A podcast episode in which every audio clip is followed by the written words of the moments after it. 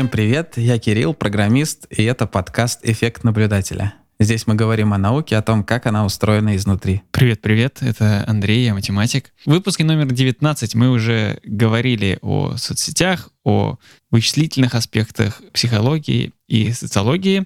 Это был выпуск с Ларисой Марарицей.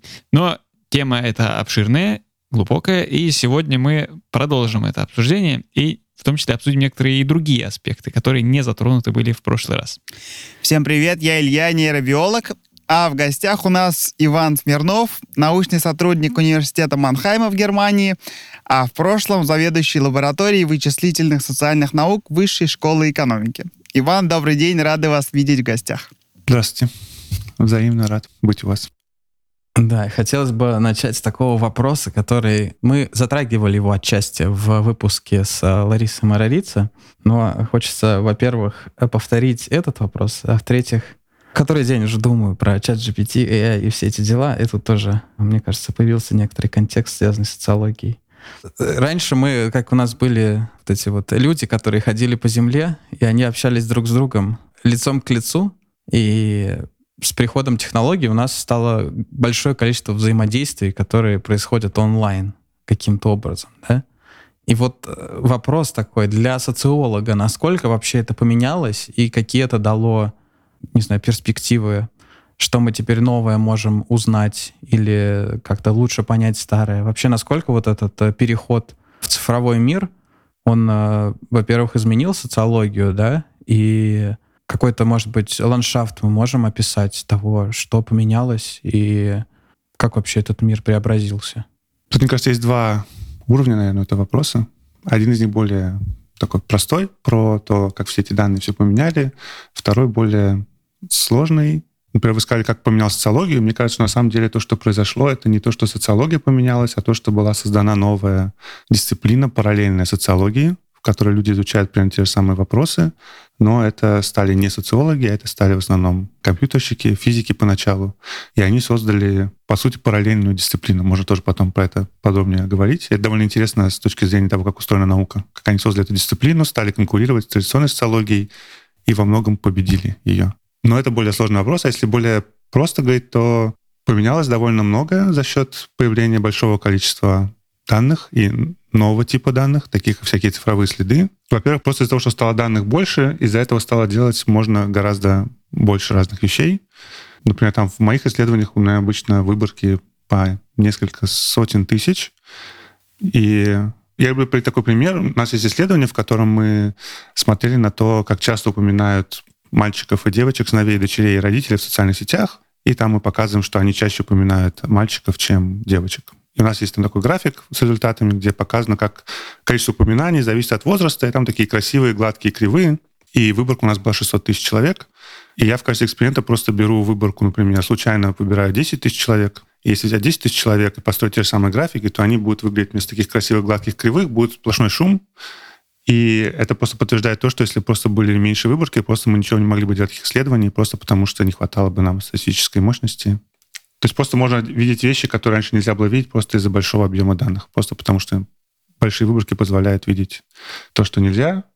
И при этом никогда не бывает слишком много а, данных, потому что даже если мы, например, наберем большую выборку для ответа на один вопрос, всегда интересно потом посмотреть, а что если мы разобьем по полу, разобьем по возрасту, разобьем по другим характеристикам. То есть всегда размер выборки не бывает слишком большим, потому что всегда нам интересны дополнительные вопросы. Это такое самое простое, что изменилось. Потом изменилось то, что, во-первых, эти данные, они не только большие, они еще быстрые. В том смысле, что, например, вот у меня коллега занимается исследованием, они смотрели на реакцию, например, как люди среагировали на террористическую атаку в Париже. И для этого они брали данные из Твиттера и смотрели то, что люди пишут сразу после этого. Если бы мы попробовали использовать традиционные социологические методы, значит, мы бы, когда произошло какое-то событие, мы бы подумали о том, что нам надо запустить опрос. Пока бы мы его запустили, прошло бы много времени, если бы зафиксировали какую-то реакцию, то это была бы же реакция с большим отставанием, а с помощью этих новых методов можем смотреть реакцию на события мгновенно и с высоким разрешением. Можем по секундам посмотреть, что происходило сразу после того, как, а, не знаю, произошли выборы, произошла террористическая атака, какие-то новости появились. А в этом смысле они быстрые.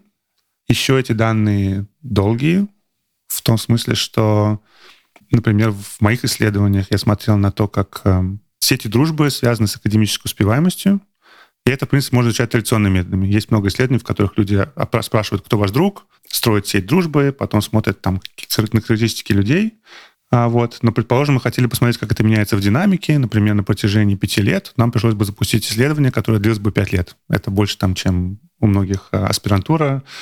На пять лет очень сложно было получить финансирование, мы очень долго ждали. А я в своем исследовании решил посмотреть не на дружбу, на ВКонтакте, которая стабильная и не в динамике, я посмотрел на то, как люди обменивались лайками с друг другом, и эта информация есть во времени, и так можно проследить, кто был с кем знаком на протяжении 10 лет. Вот то, что невозможно обычным, с помощью обычных методов сделать. Ну и последнее, наверное, то, что эти данные есть много проблем с их достоверностью, с тем, как интерпретировать, что именно значит, например, дружба на ВКонтакте, настоящая дружба или нет. Но в некотором смысле они более достоверные, в том смысле, что вместо того, чтобы спрашивать людей, мы наблюдаем непосредственно их поведение. Если кто-нибудь написал пост в 3 часа ночи, значит, мы точно знаем, что он в 3 часа ночи не спал, потому что он написал пост. Вот. За счет этого можно делать какие-то исследования, в которых там, где был бы какой-нибудь байс, связанный с тем, что люди могли не помнить, когда что-то произошло, или не хотеть отвечать, а здесь мы можем непосредственно наблюдать их поведение. Сложно придумать себе воспоминания, когда ты, э, вот по факту, ты запостил эту, ты, не знаю, фотографию в Инстаграме.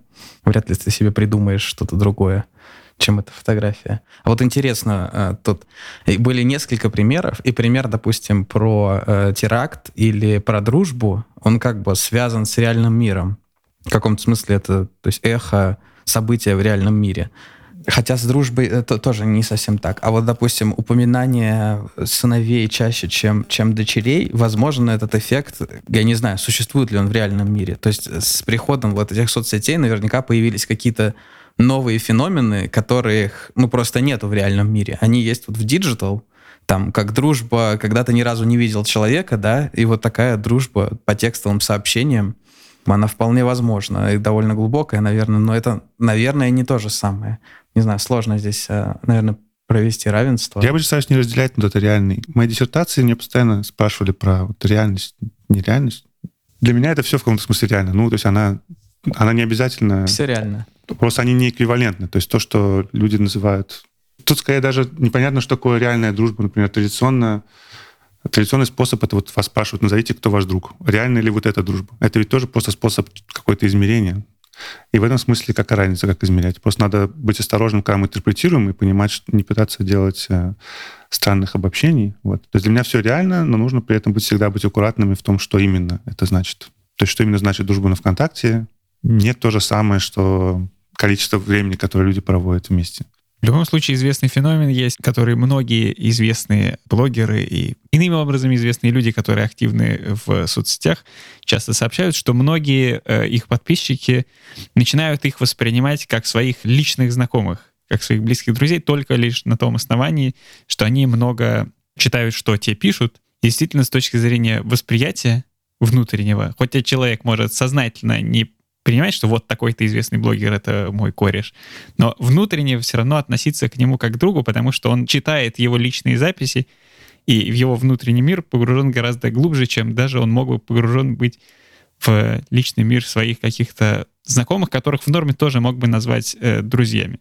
Так что, видимо, это действительно хоть и отличающееся понятие, но от какой-то такой идеализированной дружбы отстоящая примерно на том же расстоянии, как и то, что мы обычно привыкли называть дружбой. Было такое исследование, в котором люди хотели систематически проверить, например, они брали, измеряли дружбу стандартным способом, когда вы называете, кто ваши друзья в вопросе, и они смотрели, как часто эта дружба взаимна. И она была взаимной меньше, чем в 50% случаев.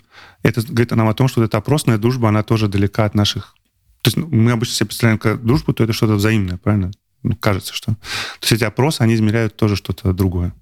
Это, кстати, интересная деталь, потому что я как раз э, вот в эту сторону хотел поразмышлять, что у нас в онлайне есть как бы дружба, которую мы понимаем как взаимные вот подписчики, да, если мы, допустим, говорим про там ВКонтакте или, или Facebook, тут надо, наверное, оговориться, что мы сегодня будем много упоминать Facebook и Instagram, которые, да, признаны экстремистскими, и там есть как бы вот эта дружба, то есть взаимные подписчики или там, допустим, в Твиттере, в Инстаграме много людей просто, которые половят каких-то знаменитостей, там тоже можно быть взаимным как бы подписчиком, но, насколько я понимаю, это не приносит какой-то новый статус, что вы вот друзья, вы просто подписчики и подписчики. И в этом смысле интересно, как различается вот это взаимодействие и восприятие людей, на которых ты подписан, в зависимости от того, у вас вы как бы друзья, то есть взаимные подписчики, или вот то, что Андрей упоминал, что ты просто фоловишь каких-то знаменитостей, но воспринимаешь их ближе друг к другу. Это я к тому, что это тоже вносит некоторые новые факторы по сравнению с отношением в онлайне, где даже если вы, может быть, по-разному воспринимаете, что вы близкие друзья, вы, по крайней мере, знаете, вы как бы в каком-то хотя бы смысле друзья или не друзья, а в интернете вы можете даже один из вас друг друга не знать. Да, поэтому было бы странно там, не знаю, взять, э, проанализировать что-нибудь про Твиттер, и потом сказать, что вот то, что мы изучили, это мы изучили дружбу. Вот это было бы неправильно, потому что это что-то другое. В общем, главное правильно интерпретировать то, что мы изучили к еще вот такой дружбе подписчики добавляется еще Твиттер, кстати, хорошее упоминание о том, что добавляется еще куча ботов, которых тоже э, пойми, разбери. То есть э, детектировать, что вот это бот, а вот это э, какой-то нормальный человек, это тоже такая себе задача непростая. Поэтому, да, если мы будем анализировать просто Твиттер в общем, то мало того, что дружбу, как бы там еще дружба с ботами может быть. Ты случайно можешь выборку взять себе бота и смотреть на его друзей, которые тоже боты. Это была довольно большая проблема, когда начал заниматься исследованием с ВКонтакте, чтобы не изучать всех ботов.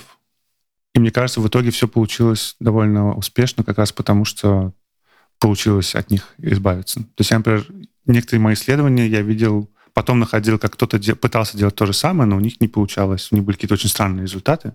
И мне кажется, это потому что а, они не смогли очистить ботов.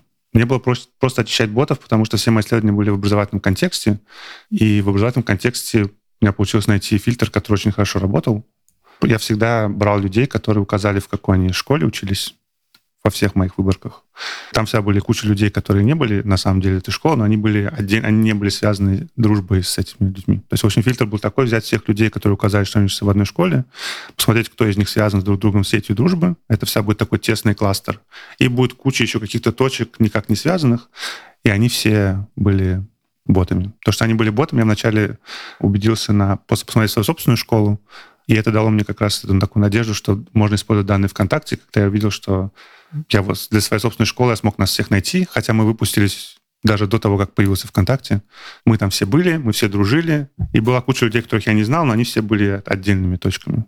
И потом мы более систематически это еще проверяли на школах, в которых мы знали, кто в них реально учится, проверяли, что действительно так.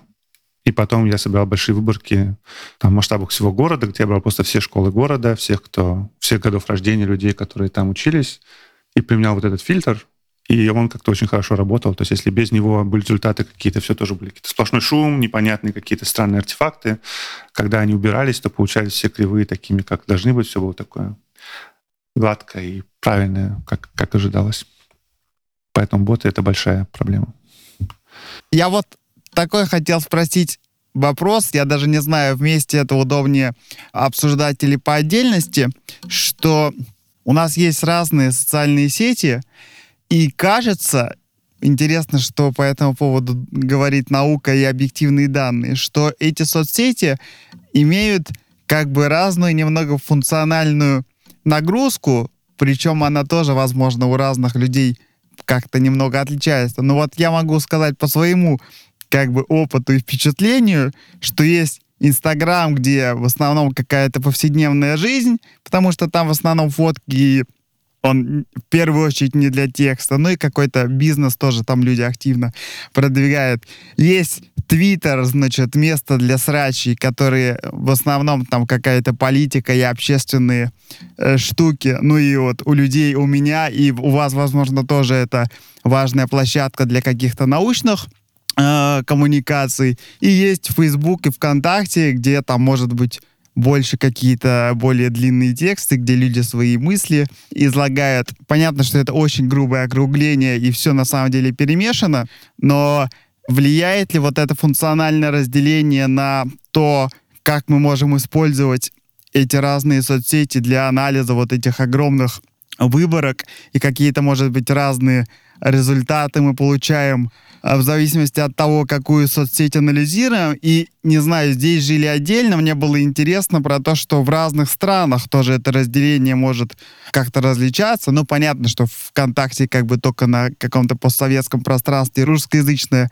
публика использует, но, может, другие сети тоже в разных странах есть какие-то традиции э, предпочтения тех или иных соцсетей, что у нас по этому поводу есть какие-то объективные, может, данные? Я особо не знаю по этому именно поводу объективных данных, но это интересно. Мне кажется, что мало кто их вообще знает. Это просто связано с немного другим вопросом. То есть я отвечу не на ваш вопрос, а на другой вопрос.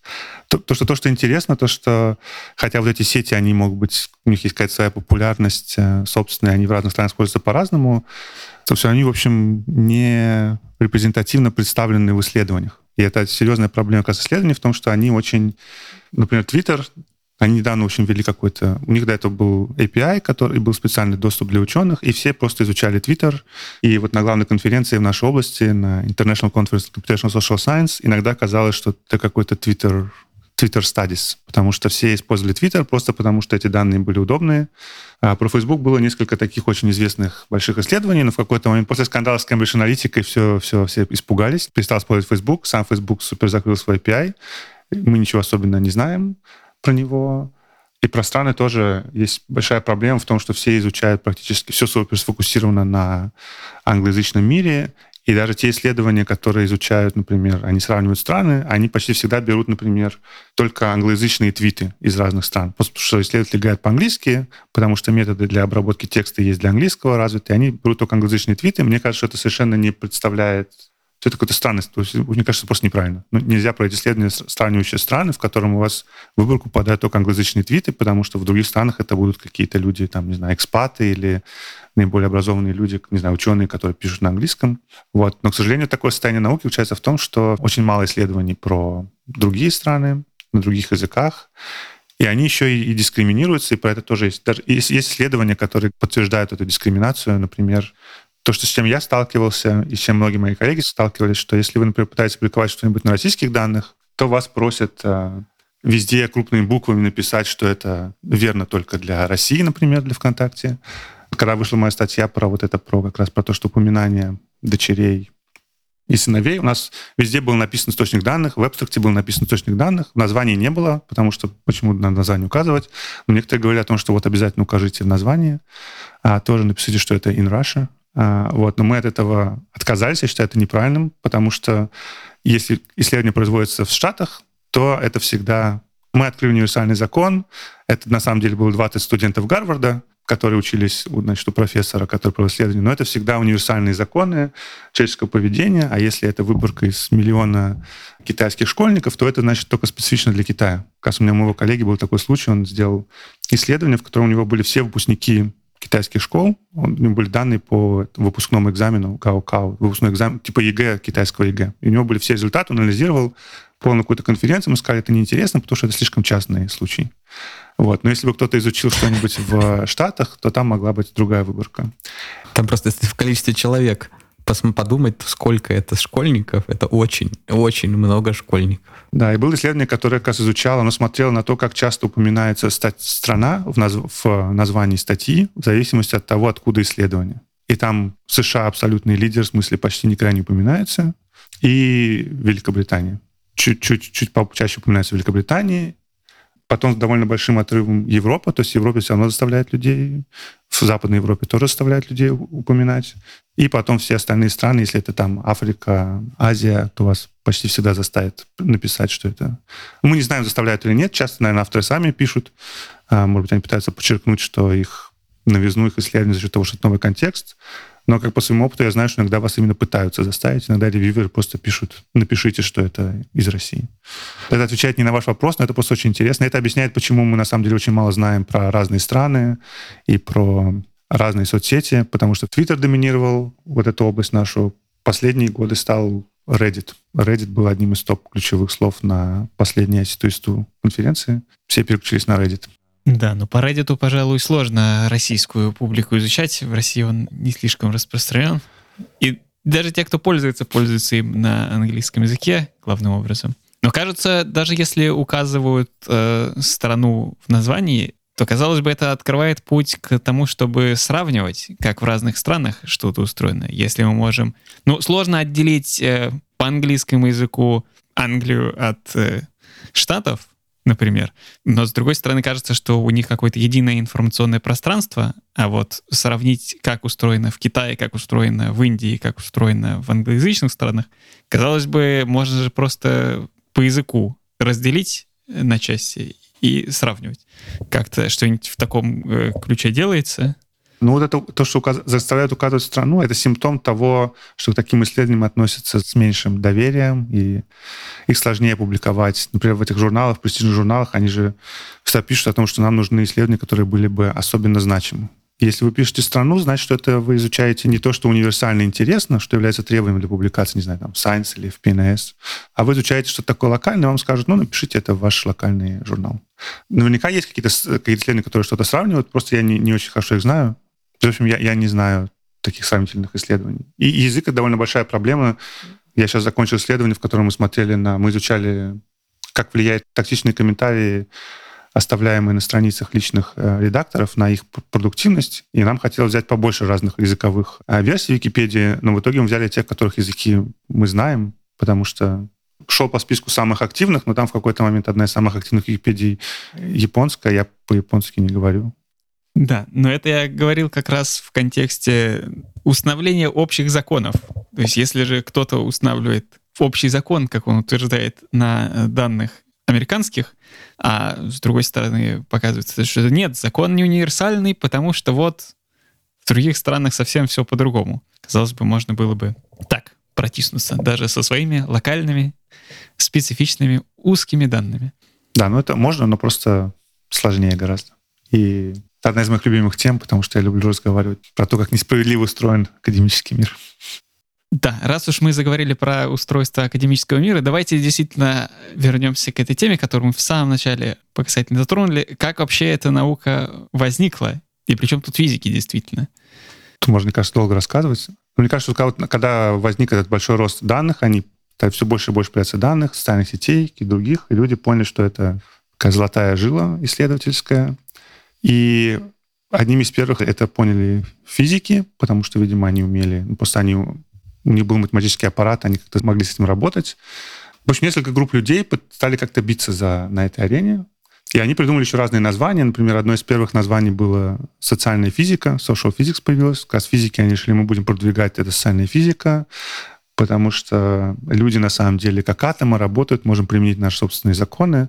До этого у нас не было данных, а теперь у нас есть все данные, мы можем строить наши физические модели. И потом были разные названия. Была социальная информатика тоже название и люди пытались тоже что-то такое делать. И были разные конкурирующие группы людей, и в конце концов победили люди, которые придумали название Computational Social Science. Это были в основном а, люди из компьютерных наук. А, вот. И они победили, то это можно констатировать, то, что вначале вот вышла в 2009 году вышла статья про Computational Social Science в журнале Science, как-то застолбило это название. Через 10 лет примерно, по-моему, в 2020 году вышла статья про как бы follow-up этой статьи примерно с теми же авторами тоже про Computational Social Science. И в том же году, по-моему, в Nature вышел special issue про Computational Social Science. И, и, в общем, стало понятно, что, в общем, все они как победили, потому что это название стало везде официально использоваться. Если про него написали Science and Nature, значит, про него теперь все знают. И эти люди, которые были авторами статей в этом специальном выпуске, в этой статье в Science, они как бы более-менее стали теперь признанными лидерами в этой области. И, например, было интересно, была конференция вот социальная информатика, и социальная информатика, они пытались, у них было такое более специфичное определение, это было про, то, про взаимодействие социальных систем, информационных, вот, но в каком-то своем последнем анонсе для статей написали, мы принимаем статьи, все статьи в области computational social science, то есть они как будто сдались и сказали, да, мы, в общем, нет никакого смысла делать что-то отдельное, computational social science а, победила. А интересно это потому, что, по сути, в этой области работают во многом компьютер сайентисты. Да, в общем, люди из компьютерных наук. Есть тоже исследования, в котором не исследования, а разные данные. Можно посмотреть, например, на статьи, публикуемые в этой области, и посмотреть, чем занимаются люди, и больше 50% людей это из компьютерных наук. Но а интересно тем, что эти люди, они, по сути, изучают те же самые вопросы, что и социальные науки. То есть они как будто бы создают, изучают то же самое, только это совершенно другое комьюнити. Если вы придете на конференцию по социологии или на конференцию по Computational Social Science, в принципе, могут быть темы одинаковые, какое-нибудь, не знаю, образовательное неравенство. Я занимался образовательным неравенством. Но это просто будут разные люди, они не цитируют друг друга особо. А, обычно в Computational Social Science принято процитировать пару статей социологии, чтобы показать, что вот мы что-то якобы знаем, но люди обычно это делают так не толком. В общем, те, те цитаты, которые я видел, видно, что люди не читали, и если читали, то не поняли, что происходит. Просто ритуальные цитаты. Вот. Но самое удивительное, что они как будто бы победили в каком-то смысле. В том смысле, что их исследования все на слуху. Вот тут меня тут пригласили, и у вас до этого была Лариса. Вот вы, нас приглашают, социологов, может быть, реже приглашают куда-то. Во всех СМИ постоянно эти статьи. Мне кажется, стало возможным за счет того, что эти ученые, среди них еще много было из естественных наук, и они воспользовались доступом к этим журналам типа Nature Science. Они просто в какой... Это, во-первых, им позволило... Они как бы обманули, во-первых, peer-review процесс, потому что обычно, если бы они попробовали отправить свои статьи в журнал по социологии, их бы никогда не приняли. Просто потому что то, как они пишут, совершенно какой-то другой стиль, они не знают обычно... Они — это я тоже, поэтому я могу их ругать, потому что я тоже среди них. Плохо знают э, теорию, никаких обзоров не делают. Вот, их статьи бы никогда бы не приняли в эти журналы но они просто стали публиковать это в своих журналах. Вначале это были журналы похуже, там есть какие-то статьи по Computational Social Science в журнале «Физика A». Какой-то вот есть журнал такой в физике, там есть статья. Просто забавно даже смотреть на то, какие указываются предметные области. Например, у меня есть у знакомого есть статья, она интересная статья про коррупцию. Они смотрели, как связаны структуры социальных сетей. У них был в масштабе всей страны. Они брали на... И смотрели, как связана структура социальной сети внутри одного города с уровнем коррупции а коррупция измерялась по данным всяких госзакупок. Это было в Венгрии. Аналог венгерских госзакупок. Там можно посмотреть на контракты, оценить их степень коррупции по тому, там, как много поставщиков. Если у вас был всего один поставщик, значит, это увеличивает риск коррупции. Если у вас был выставлен э, закупка всего на один день, и сразу закрылась, тоже увеличивает риск коррупции. В общем, они посчитали этот индекс коррупции, посмотрели на социальные сети. Очень интересная, хорошая статья, но если посмотреть, на какой рубрике она опубликована, она была опубликована, по-моему, в журнале про Society Open Science, но в рубрике была написана физика. Понятно, что это никакая не физика, там нет никакой физики. Но просто потому, что вот они сами, один из авторов физик, редактор физик, и они вот как-то опубликовали статью. В общем, они смогли избежать этого. Чик-чик и, и в продакшн. Да, избежать как этого peer-review от социологов, позволим создать параллельную структуру. А потом постепенно они дошли до своих любимых журналов Nature Science. Nature Science, как бы все, всех на слуху, журналисты любят оттуда приводить статьи. И в каком-то смысле они победили социальные науки. Потому что сейчас, во всяком случае, для широкой публики и для людей из науки, которые не, не интересуются социологией, в основном они будут цитировать статьи, читать статьи, именно созданные людьми из Computational Social Science. Я вот недавно просто беседовал по поводу социологии тоже с одним а, социологом. Гоша, привет. И часто мы утыкались там в то, что там, давайте какое-то определение введем. И когда там какое-то реально вот социологическое определение, я не знаю, социального действия или что-нибудь такое начинаешь обсуждать, это прям реально тяжело. А сказать человеку, вот, проанализировали Твиттер, и, значит, здесь твитили, а тут туда-сюда, это понятно. Ну, потому что это реально в твоей жизни постоянно как бы есть. А когда начинаешь э, про сознание, про социальное действие, про что-то еще вот это вот обсуждать, у меня часто возникает ощущение, как с философией, не знаю, я начинаю просто падать как-то, мне тяжело вот зацепиться, ну, потому что я из математического мира, и мне нужно, дайте мне число, дайте мне что-то как-то, ну, о чем я смогу вот в руках поговорить. Какие-то социальные статьи и социальные обсуждения, они на самом деле довольно сложны. Видимо, это нужно какой-то свой язык выработать, и потом на этом языке вы вместе говорите, и вы понимаете, о чем вы. А если ты физик, о, есть данные по Твиттеру, ты там что-то посчитал, потом идешь к социологу, а он с тобой начинает на другом языке говорить, тебе сложно это воспринять и как-то, ну и ладно, опубликуюсь у себя. Да, мне кажется, одна, кажется, одна из причин, почему победила Computational Social Science, потому что социологии, они как бы не были особо открыты внешнему миру, они не пытались объяснить доступным языком никому. То есть у них даже не было такой цели. Наоборот, такое ощущение, что в этой области считается, что вот если ты доступный, значит, ты какой-то вот не настоящий у тебя знание. А настоящее знание должно быть недоступным, должно быть только понятно экспертам. Ну и в итоге, ну, так они существуют в своем отдельном мире, и так они там остались, и Ну, еще, еще, конечно, это была борьба за финансовые ресурсы, потому что никто не давал особо больших никаких денег на социологические проекты. А эти, если вы теперь называете это computational social science, если вы говорите большие данные, то сразу вам грантодатель говорит, вот возьмите вам денег. То есть это борьба на многих уровнях. Это борьба за ресурсы, за грантовые деньги, борьба за, не знаю, какое-то влияние. Тоже книжку вам могут по социологии подумать, издательство заказывать вам книжку, кто ее там прочитает, если вы хотите какую-нибудь популярную книжку, не чисто научную писать. А тут, о, социальные сети, вот вам возьмите контракт, деньги, пишите книжку. Не знаю, в общем, это моя любимая тема. Просто когда я сам пришел, я довольно поздно пришел в науку, у меня был такой странный путь. Но вначале, когда я пришел, я совсем по-другому себе все представлял, ну, такое идеализированное представление. Я никогда не думал о том, что там какие-то группы людей на самом деле борются друг с другом. Все казалось, что вот э, сидят все такие ученые, вся лаборатория, какие-то все, все более-менее одно и то же делают. Я не знал ни про иерархию, ни про иерархию стран, ни про профессоров, которые на самом деле не пишут статьи, не делают исследований, а, но они везде приписаны, потому что они руководят большой группой. Так, ну ладно, я, я мне кажется, куда-то в свою собственную сторону увожу наш разговор. Нет, мне кажется, это очень интересные инсайты. И на самом деле, я вот про AI просто сегодня думал, и, и мне кажется, это еще добавит э, новых вопросов. Там, в частности, я вот думал, там, социальное действие, что такое социальное действие в социологии, там они в интересное уходят, типа, ты идешь по тропинке, споткнулся о камень, и это тоже можно, кто-то может трактовать как социальное действие, значит, что-то э, произошло.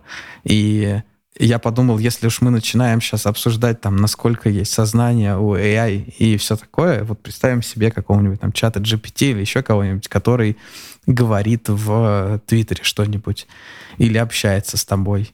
Или вспомним фильм «Она», где главный герой влюбляется в, там, в какую-то новую операционную систему, которую он себе установил, и у них там завязываются романтические отношения как бы не computational э, социология, я даже не знаю, как она будет подходить к этим вопросам, хотя это будут важные вопросы. А вот этого взаимодействия, да даже с ботами, с обычными, которые вот сейчас довольно тупые, в целом это тоже интересно посмотреть, как это влияет на, на социальные как бы, связи, взаимодействия. Я не знаю, большие каналы, допустим, там канал на тысячу человек, на 10 тысяч человек такого не существует в реальном мире, когда вот сидит и тысяча человек, там две тысячи человек участвуют в обсуждении. Пусть даже большая часть из них пассивная, и она читает, но альтернативы этому как бы нету в, в, ре, весь мир реальный, нету в, вне онлайна, да. Получается, что одна группа как бы исследует одну часть, другая другую, хотя оно все очень переплетено, и, казалось бы, надо как-то делать какие-то совместные исследования, не знаю. По поводу чат GPT, кстати, сейчас есть область, появляется, они называют ее психометрика AI. Идея в том, что так как эти AI стали настолько похожи на людей, то, возможно, у них есть персоналити, и можно попробовать ее измерять. И как раз идея в том, чтобы использовать междисциплинарный подход, взять те методы, которые в психологии используются, какие-нибудь тесты, взять какие-нибудь тесты на интроверсию или на социопатию, и дать эти тесты AI, и с учетом того, как они сейчас работают, даже не нужно их особо редактировать, можно просто спросить, непосредственно спросить эти вопросы. Есть там способы, как их по-умному задать. Вот. Но идея в том, что мы можем попробовать померить, э, не знаю, насколько нарциссистская э, чат GPT. С чат GPT сложнее, потому что у нее на самом деле нет одной скорее всего, нет одной персональности, она может быть разными в зависимости от промптов. То есть можно изучать, не как вот можно ее... Что нужно, чтобы она перешла в такое интровертное состояние, экстравертное. Но, в общем, люди уже пытаются применять психологию к AI, и то же самое может быть социал... То есть просто это теперь уже стали такие агенты, которые можно пробовать изучать наравне с людьми и в социологии, и в психологии. А так можно дойти, потому что сейчас там Барт немножечко подтянется от Гугла, еще кто-то, и они там да друг с другом их можно как-то там, как, какое у них социальное взаимодействие. Можно до многого дойти. Пока что беседы чат-ботов, которые включают на YouTube, э, где два устройства друг с другом разговаривают, исключительно комичные. Так что, но все впереди. Да, после когда вырастет новое поколение, только которое делится с этими ассистентами, которые делись с этими помощниками, они, возможно, к ним будут... Под... То есть для нас это какая-то такая технология, которая появилась. А я видел, вроде как дети, они с этими начинают с детства разговаривать, там, не знаю, с Алисой или с Алексой, и для них это может быть совсем... Посмотрим, в общем, что будет. Ну, это на самом деле как бы такой вопрос, оно действительно очень похоже. Когда ты начинаешь длинный диалог, можно потом в конце диалога себя спросить, допустим, ты что-то узнаешь о этой штуке, хочется тебе сказать спасибо как бы в конце или нет. Вроде папа с мамой научили, что спасибо надо говорить, и прям вот реально был какой-то диалог, и, и такой интент есть, может быть, иногда где-то там на фоне, но когда это... И то есть я знаю, там ребята, когда Алиса там что-нибудь ее спросит, ребенок, и они говорят ей, пожалуйста, скажи спасибо там. Ну, потому что вроде ты как учишь, потому что это тоже было взаимодействие, и как бы надо учить ребенка говорить спасибо, но ты по факту учишь его говорить спасибо Алисе. И ну, он так и вырастет, что вот есть Алиса, она как бы часть этого мира, ей тоже можно сказать спасибо. Действительно воспринимаются как живые. Я беседовал с э, чат ГПТ, и реально был позыв, когда ты отдаешь команду «напиши то, напиши то», добавлять «пожалуйста». Пожалуйста, сделай то-то. Хотя, казалось бы, ты можешь нажать кнопку, и он все забудет. Да, вот вы, ну, немножечко упоминали там про, про психологию. У нас в том выпуске с Ларицей тоже в эту сторону зашел разговор. Там мы упоминали, что социальные сети могут как-то детектировать депрессивные симптомы у пользователей, и там Facebook прям предлагает какую-то помощь, если там есть какие-то, может быть, подозрения на суицидальные мысли, если человек что-то там ищет или пишет. А у вас есть как бы работа с другой немножко стороны смотрящий на эту проблему с точки зрения как бы изучения такой эпидемиологии, что ли, депрессии, что вот по анализу социальных сетей мы можем как-то анализировать депрессивные симптомы. И меня, так как я просто сам изучаю именно депрессию, хоть и на мышах, а не на людях, то эта тема мне очень дорога. И меня порадовало, что даже на таких больших данных воспроизводится двукратное преимущество женщин в предрасположенности к депрессии, что действительно показывает, что данные эти, если их много, правдоподобны. И вот в этой статье меня, конечно, очень... Так, можно я просто встрою, что когда мы говорим э, преимущество, имеем в виду, что у женщин симптомы депрессивные проявляются чаще.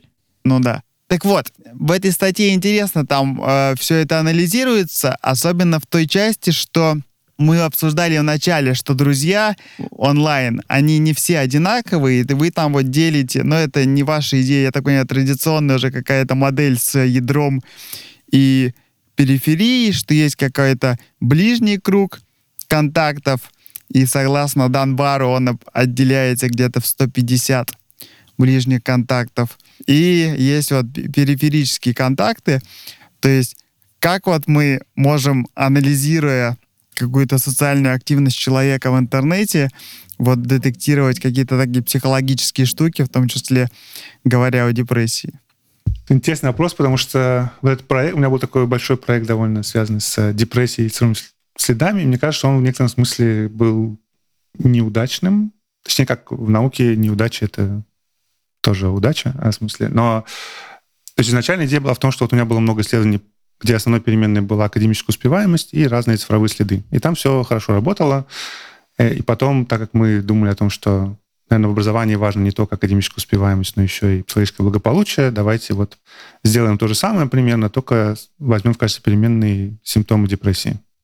И это звучало все очень как э, отличная идея, но на практике все это, в общем, очень плохо работало. Хотя у меня есть несколько статей, они толком не были опубликованы. Там э, все эффекты, которые были, они были такие какие-то слабые. Я, в общем, может быть, даже и хорошо, что это не было, только осталось в результатах там припринта или какие-то часть исследований, потому что, в общем, казалось, что депрессию гораздо сложнее изучать по цифровым следам, просто потому что она, видимо, гораздо хуже отображается в цифровых следах.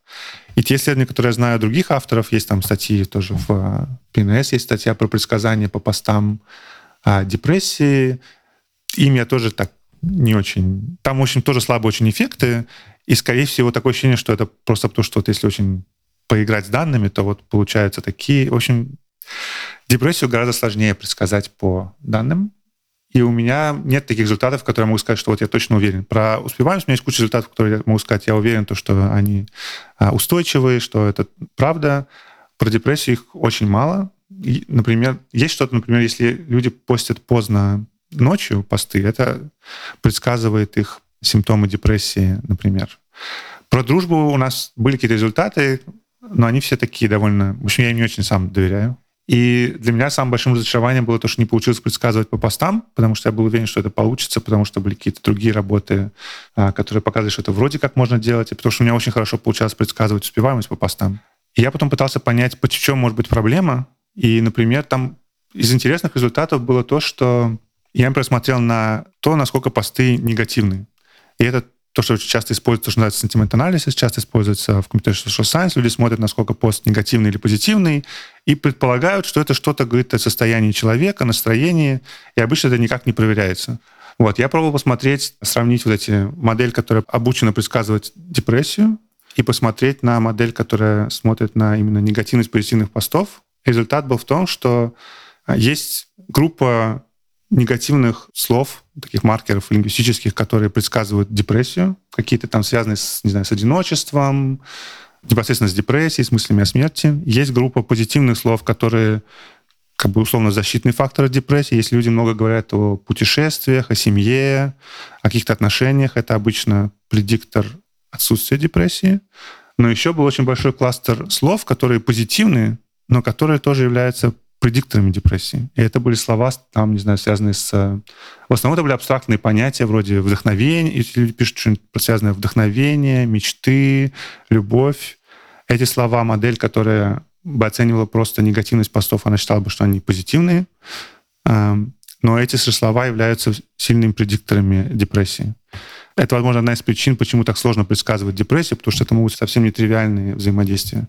И, видимо, для того, чтобы хорошо предсказывать, нужны очень большие выборки. У нас была выборка несколько тысяч человек, потому что нам было нужно, чтобы обучать модель, нужно было, чтобы были люди, по которых мы точно знаем их симптомы депрессии на основании опросов. И 2000 человек — это уже довольно много. Нам повезло, что у нас была такая выборка за счет исследования лонгитюдного, которое проводилось в нашем институте. Но, видимо, его мало, и нужно я думаю, нужно как минимум на порядок больше. Вот, но на порядок больше очень сложно взять, потому что где возьмете ground truth, реальные симптомы депрессии людей? В общем, просто мне не хочется врать и рассказывать про то, как можно все круто сделать э, с депрессией, с цифровыми следами, потому что, по моему опыту, это сложно. Но что-то интересное мы все равно можем узнать. Интересно знать, что что-то сложно. Давайте, тем не менее, сосредоточимся на том, что делается с точностью, про успеваемость, про школьников, про студентов. Что вычислительная социология дала нам? Какое новое знание о жизни школьников у нас появилось? Ну, я не знаю, сколько оно новое и необычное. Одна из проблем, с которой я сегодня сталкивался, тоже, когда я рассказал про свои исследования, что говорит о том, что мы это и так знали. Особенно это проблема в исследованиях образования, потому что про образование вообще, во-первых, все люди считают, что они все знают. Очень, они, все уверены, что они эксперты одна из самых сложных областей для работы. А если там говорить с, с учителями, то они уж точно все знают. А, вот. Но мне кажется, что даже если мы что-то и знали, и они могли о чем-то догадываться, то не было для этого каких-то количественных оценок, и то есть мы не были в этом уверены. То, что я изучал, мне было интересно посмотреть на неравенство. И изначально мотивация была в том, что в какой-то момент я работал над проектом «Учитель э, для России». Не знаю, знаете ли такой проект. Не знаю, что там сейчас с ним происходит, жив ли он или нет, с учетом всего происходящего. Когда мы запускали этот проект, мы брали интервью с учителями из разных сельских школ, из школ, которые находятся в трудных условиях. И там было много каких-то историй про то, что вот все очень как бы, тяжело, и дети не очень хотят учиться. И был какой-нибудь пример какой-нибудь там ученицы, которой, наоборот, у нее все очень хорошо получалось успеваемостью, и сама учительница связывала это с тем, что эта ученица интересовалась кей-попом, типа корейской это популярной музыкой. И так она этим интересовалась, за счет этого она постоянно там что-то смотрела в интернете, у нее были друзья из школ, в которых э, гораздо лучше учатся дети, и там она учила английский, чтобы там что-то читать про них. И, в общем, была идея, что у меня была такая мысль, и эта мысль не только у меня была, у многих, что за счет интернета, может быть, можно преодолеть вот какие-то условия. Вы можете учиться в школе, которая находится в тяжелом, э, неблагополучном контексте, но у вас ведь есть интернет, у вас есть доступ ко всему, и вы вот вы найдете всему информацию. И так началась моя диссертация, мне хотелось как найти этому подтверждение. Но то, что в итоге я нашел, как раз обратное, оказалось, что все результаты были про то, что все работает э, наоборот, и все в, в этом цифровом пространстве воспроизводит э, то, что мы наблюдаем в офлайн пространстве. И если посмотреть на очень сильная взаимосвязь между академической успеваемостью, измеренной стандартизированными тестами, и поведением онлайн. И оно будет такое как-то ожидаемое. То есть если люди с низкой успеваемостью, то они будут там подписаны на, не знаю, на гороскопы, они писать будут про гороскопы и писать про всякие похожие вещи. А если у них высокая успеваемость, то они будут подписаны на там группы про науку, технику, в их постах тоже будет какая-то литература обсуждаться и так далее. И, в общем, очень просто предсказать академическую успеваемость по любым цифровым следам. Это как меня вдохновило на изучение депрессии, потому что казалось, что здесь все получилось, значит, может быть, получится и там. Но вот был какой-то такой, что у них вот их онлайн-окружение, видимо, воспроизводит их офлайн окружение не происходит такого, что вот они в школе, например, в школе, в которой все учатся плохо, а они там онлайн общаются с теми, кто из... Да, это еще не только связано про подписки, потому что они пишут, это еще было и с друзьями то же самое получалось, что они и внутри своей школы или внутри своего вуза они тоже будут общаться в основном с теми, у кого такая же успеваемость, высокие с высокой, низкой с низкими. Если они общаются, я смотрел на связи между школами, и там тоже получается, что успевающие из высоко успевающих школ, они все общаются друг с другом, независимо от того, как далеко они находятся физически. И школ, которые с низкой успеваемостью общаются тоже друг с другом, независимо от того, как они где находятся физически. В общем, все воспроизводилось. И это может быть, это можно было предсказать. Наверняка социологи бы это предсказали, потому что они хорошо знают, что неравенство обычно так и работает. Но мне понравилось то, что у меня получилось это не просто показать, но и то, что это воспроизводилось на разных выборках, внутри одной школы, внутри одного вуза, среди всех школ одного города и с разными подходами. И это позволило мне как бы верить в то, что эти результаты настоящие. И они стали теперь квантифицированы. Теперь можно точно сказать, там корреляция 0,6 между чем-то и чем-то. Вот такое знание. Не знаю, насколько оно новое, но знание. Я в этом моменте, э, может быть, немножко забегу вперед паровоза.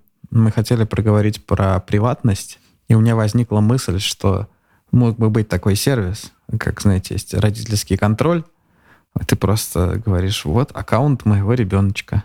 И он тебе прям говорит, там, скор такой-то. Думаешь, ай-яй-яй, надо нанять репетитора или что-нибудь такое. Но в этом есть какое-то... Когда про это скажешь, вроде как бы, ну, может и нормально, но для меня это очень рядом к тому, чтобы повесить на ребеночка там GPS-трекер, там еще что-нибудь, ну, как-то прям следить хорошо надо за ребеночком. И вот еще тебе скор присылают, и там да, все дела. У ребенка не остается вообще хоть какого-то там пространства для маневра, хоть как-то пожить свою жизнь. За ним будут следить. Я не знаю, про эту мысль есть ли какой-то комментарий, но в целом такие исследования довольно сложно делать, соблюдая приватность э, опрашиваемых, да, насколько вообще э, вычислительная социология этим озабочена, потому что вот у нас есть миллион школьников Китая, мы что-то у них спросили, возможно, даже записали имя, фамилия, отчество, значит, какие-то вопросы достаточно приватные, может быть, не знаю, сколько ваши родители зарабатывают и не знаю, любите ли вы гулять в парке или еще что-то. Но это часто могут быть довольно приватные данные, и за ними хорошо бы как-то следить, как-то деперсонализировать, использовать там идентификаторы вместо Васи, просто какой-то набор э, букв из шести символов. Как с этим вообще обстоят дела? Что-то делаются в эту сторону? Как-то об этом запариваются э, наши социологи? Или просто в Excel-табличке лежит все, значит, все, что было? Это, мне кажется, на еще один час тема. Тут, мне кажется, есть две части. Первая про, просто про то, когда у нас есть какие-то реальные данные, когда мы просто опрашиваем людей. И в этом случае все обычно стараются сильно заботиться, и потому что обычно там нужно проходить какие-нибудь, не знаю, этические комитеты, которые просят вас соблюдать разные требования. В общем, обычно, когда вы связаны с какими-то любыми сервой данными, и обычно вы привлекаете каких-нибудь социологов, которые знают, что об этом надо заботиться. В общем, с этим обычно все хорошо. Мы, когда, например, брали, мы очень много времени потратили на то, чтобы... То есть, в общем, мы хотели скачивать данные про одну реальную школу, и нам сотрудники школы были готовы дать список э, детей, сказать, вот, вот вам фамилии, поищите их, но мы так не хотели делать, и поэтому я специально делал скрипт, который, общем, я потратил время, чтобы написать скрипт, который могли запустить в школе, скормить ему список, он потом сам работал и скачивал, находил этих э, школьников, скачивал, потом он все их анонимизировал, все убирал и возвращал мне только сеть. У меня, была, у меня на выходе была просто их... Набор узлов, у узла была там оценка и с кем они связаны. Вот это потребовало довольно много энергии. А другой вопрос в том, что ну, ну, в нашей науке доступа к таким данным, когда у вас есть одновременно и цифровые следы, и опросные данные, таких не очень много. Исследования, они всегда очень ценятся, потому что это очень круто. Часто люди просто скачивают кучу чего из интернета, и это тоже большой вопрос о том, можно ли это делать. И поначалу люди особо не запаривались на эту тему. Вот, потом они стали запариваться, но интересно, как обычно люди... То есть я был на каком-то круглом столе как раз на этой конференции на эту тему, и у них была мотивация такая, что вот если мы с вами не будем осторожны, то будет какой-нибудь медиа-скандал, и нам все прикроют лавочку. То есть у них, была такая, у них логика была не то, что ой-ой-ой, а логика была о том, что давайте будем а, осторожны, а, потому что, чтобы нам не, запретили все скачивать. И в целом, мне кажется, за счет из-за того, что это в основном компьютер-сайентисты, они не очень осторожно к этому относятся, но они понимают, что теперь знают, что другие к этому осторожно относятся. Но в целом, что можно, что нельзя, с этической точки зрения, это сложный вопрос, и с легальной тоже сложный вопрос. Есть интересные случаи, когда судились исследователи, которые пытались судиться с американским правительством за право в том, чтобы скачивать данные. Сами компании то есть здесь есть несколько акторов. Там государство есть, есть люди сами, которых мы исследуем, есть ученые, есть компании. Компании, например, очень не любят, когда их данные скачивают. Если у них есть специально предназначенный API для этого, это исключение типа Twitter. Если у них, например, нет никакого API, и они обычно пишут в своих условиях пользования, ничего нельзя делать. И там эти условия пользования бывают просто какими-то абсурдными. Типа исследователи не могут пользоваться этой платформой. Кто-то такой пишет. Или кто-то пишет, что вы не можете никакую информацию копировать, в том числе типа на, записывать на бумажку тоже нельзя. Потому что никто никак не ограничивает эти условия пользования. А проблема в том, что, например, в Штатах, где больше исследований проводится, нарушение исследований пользования может теоретически попадать под антихакинг законы против хакерства, а хакерство там очень могут быть серьезные последствия. И, может быть, вы знаете, была эта известная история, печально известная история про то, как а, активист один, он даже покончил жизнь самоубийством, Арон Шварц, он скачивал журналы через сеть MIT, и потом ему пригрозили, что вот вы там нарушили правила пользования сайтом, и ему грозила, грозила тюрьма много лет, гигантский штраф, и он покончил жизнь самоубийством. В общем, законы очень в Штатах очень суровый на этот счет. Вот какие-то исследователи, они поэтому решили судиться заранее, перед тем, как собрать данные, они судились, и они, сказали, они считали, что они могут скачивать данные, и они выиграли суд, но они выиграли его в узкой такой области. Их аргумент был в том, что они хотели пройти исследование, которое бы изучало дискриминацию, и суд сказал, что вот это законы против дискриминации имеют больше приоритет, чем вот эти законы, которые разрешают владельцам сайтов ограничивать перемещение, и им разрешили для вот этих, для цели изучения дискриминации, им разрешили создавать фейковые аккаунты, они хотели пройти аудит этих платформ, и разрешили скачивать данные с этих платформ, и сказали, что это, в общем, можно. Было несколько еще других судов тоже в Штатах, где кто-то скачивал с LinkedIn данные, даже не ученые, а маркетинговая компания, LinkedIn пытался им запретить, и судился с ними, но они проиграли суд, и суд сказал, что если ваши данные пользователь может браузить, значит считается, что они публичные, что вы там не писали. И значит, компьютерный скрипт тоже можете скачивать. То есть пока прецеденты на стороне тех, кто пытается скачивать открытые данные, во всяком случае. Но многие боятся... Это, кстати, тоже связано с неравенством науки, потому что если у вас есть суперсильный legal department в университете, вы, может, если вы известный ученый, вы не побоитесь взять на себя этот риск, как вот этот профессор, который судился, он мог себе это позволить. Если вы начинающий ученый, вы можете испугаться. И тоже американские компании, там была какая-то история про то, как Adobe, по-моему, какого-то студента, они попросили полицию арестовать его, как только он прилетит на конференцию, приземлиться в Штатах, потому что он как-то что-то там какой-то пиратский софт использовал, что-то такое. А, вот. В общем, это страшно. Может быть, для людей. Или, например, те, кто находится на временных визах, они тоже супер... В общем, не, вы хотите иметь проблем с законом, даже если они в итоге разрешатся в вашу пользу, если вы на временной визе, вот. Но в целом, для, если вы такой powerful researcher, то вы можете скачивать, и пока вроде как на вашей стране по поводу этих публичных данных с точки зрения закона. С точки зрения этики это более, мне кажется, сложный вопрос, но это, наверное, потребует еще тоже час, не знаю. Я хочу все-таки уточнить.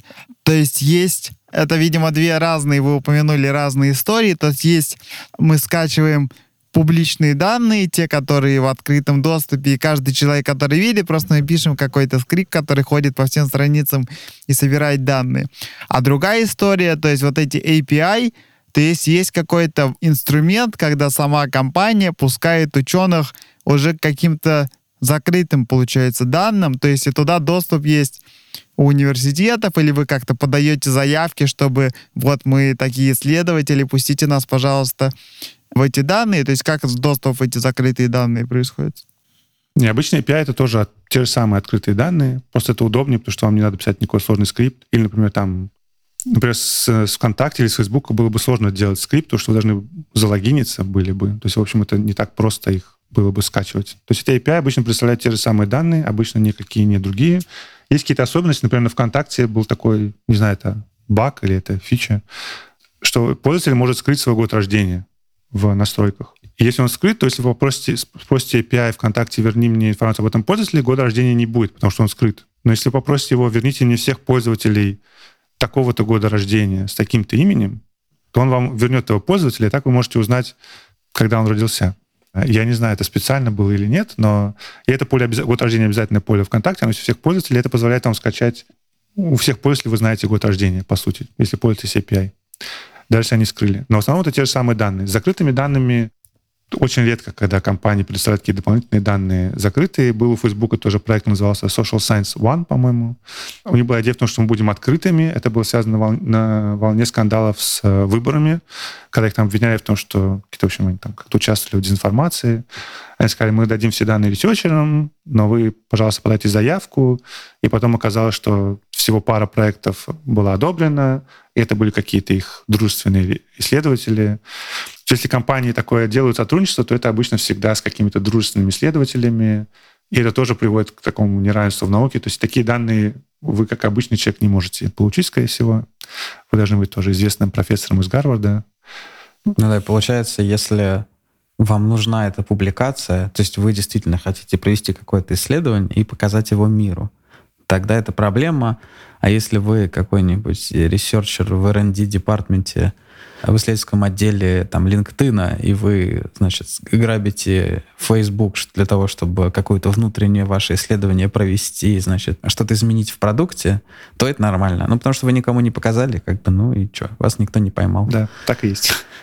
И в этом тоже есть какое-то неравенство. Так, а я все-таки хочу уточнить, то есть про эти API, то есть даже несмотря на то, что эти данные как бы публичные, и API это просто удобный инструмент для их сбора, все равно компании как-то противостоят тому, что даже открытые данные ученые собирали. Так, что ли? Да, да. То, что я рассказал, это все именно про те данные, которые теоретически публичны. Они вот лежат, их все видят, они вот все открыты. Но именно их, но и даже их компании запрещают использовать. Они пишут в условиях пользования, вы не можете скачивать никакие данные сайта, не можете анализировать, не можете публиковать. Ну, потому что, не дай бог, вы что-то такое поймете, о чем они сами не догадываются. Лес общественный. Ходить, смотреть можно, собирать уже нельзя. Суды в некоторых случаях считали, что это, в общем, компания не права что компания считает, что они могут что угодно написать в этих правилах пользования, и что это будет прямо закон, а некоторые суды решают, что нет, все-таки можно смотреть публичные данные. Непонятно, как тут проводить эту границу-то как бы между тем, что ты на эти данные смотришь, и тем, что ты их собираешь. Что называть-то? То, что ты этого просто в табличку записываешь, как вы сказали, ручкой на бумажку? Ну, это, видимо, одна причина, почему суды как раз решают, что если можно так, то можно и так. В каком-то смысле браузер тоже, он же, наш браузер это тоже тот же самый софт, который тоже как-то шлет запросы, получает информацию. Мне кажется, вообще очень сложно технически разграничить автомат... скрипт там из питона, например, или браузер. Это и то, и то. Мы шлем запросы на сервер, получаем ответ. Я даже не уверен, что это можно технически разграничить э, как-то. Ну да, часто же автоматически эти скрипты, они, по сути, поднимают Chrome, в нем тыкают на кнопочку, в которой написано «тыкни на эту кнопочку», получат данные, как-то их считывают, обрабатывают, кладут в табличку, и, по сути, ты особо не отличишь только, если он слишком часто это делает. Если раз в 10 миллисекунд какой-то запрос от того пользователя, ну, наверное, все-таки это не человек. Но делать медленнее, как-то там быть похожим на человека, и все. В целом достаточно сложно, конечно, такое отделить. Да, а вот вы в контексте исследований дискриминации упоминали аудит и фейковые аккаунты. Это, я правильно понимаю, про истории, про то, как резюме отправляли потенциальным работодателям, которые отличаются только полом того, кто якобы отправляет это резюме. Да, есть такие классические, в социальных науках классические исследования. Там сам первый исследования, кажется, были в 60-х годах, по-моему. Ходили пешком, они проходили про тоже брали там каких-то research ассистентов, которые, они были, э, кто-то из них был э, темнокожими, кто-то светлокожими, и они ходили снимать, пробовать снимать квартиры в Штатах. И они потом смотрели, как часто кому отказывали. И так они смогли показать дискриминацию а, в зависимости от цвета кожи. Это были одни из первых таких аудит стадис. Потом, да, люди рассылали часто резюме, где просто меняли имя на женское, мужское, или имя, в зависимости, которое могло предполагать какую-то определенную этничность, и смотрели на отклики. Вот. И вот, кажется, следователь, который судился, его логика была в том, что если мы разрешаем такое в социальных науках, то мы должны разрешить... Нет никакой разницы в том, что мы это делаем автоматически на платформах. И они как раз хотели создавать как раз аккаунты с разными характеристиками, смотреть, как будет отлич, не знаю, отличаться поисковая выдача, смотреть там, не знаю, сколько будет откликов тоже на, на что-нибудь, лайков и так далее. Они хотели проверять, как это работает. И теперь они это могут делать легально на любых онлайн-платформах. И даже их не ограничивают в количестве фейковых аккаунтов? Да. Мы узнали источник, источник ботов в Твиттере. Да, это один из аргументов, почему это на самом деле может быть не такое простое решение, потому что можно испортить платформу, заполонив ее фейковыми аккаунтами, можно ухудшать разными другими способами ухудшать опыт других пользователей за счет того, что там будут какие-то эксперименты проводиться. А, поэтому это вопрос сложный. Поэтому легально это один вопрос, даже легально он сложный, а этически там очень много измерений разных есть. А, насколько это хорошо по отношению к пользователям. И этически есть разница между тем, что мы вручную посмотрели, и между тем, что мы это сделали в больших масштабах. Потому что в больших масштабах можно делать гораздо больше вещей, чем можно делать лично. Плюс есть разный доступ. Ну, например, не знаю, если мы сидим в парке и считаем людей, которые мимо нас проходят, такое исследование кажется, что оно этически не проблемное, потому что, во-первых, все видят, что вот мы там сидим, читаем, что мы не используем ничего такого, что сами другие прохожие не могли бы делать, они тоже могут нас посчитать. Но когда сидит исследователь за компьютером, во-первых, это невидимый пользователь, во-вторых, он, он обладает большей властью, большими ресурсами, он может делать, скачивать, а обычный пользователь не может скачивать что ставит их в неравное положение. Если их положение неравное, то мы уже не можем сказать, что автоматически, что в этом нет ничего плохого. Мы должны всегда подумать о том, нет ли каких-то не наносится ли ущерб те, у кого больше власти, к тем, у кого меньше власти. В общем, все становится более сложным, когда мы думаем про автоматический анализ данных из а, соцсетей.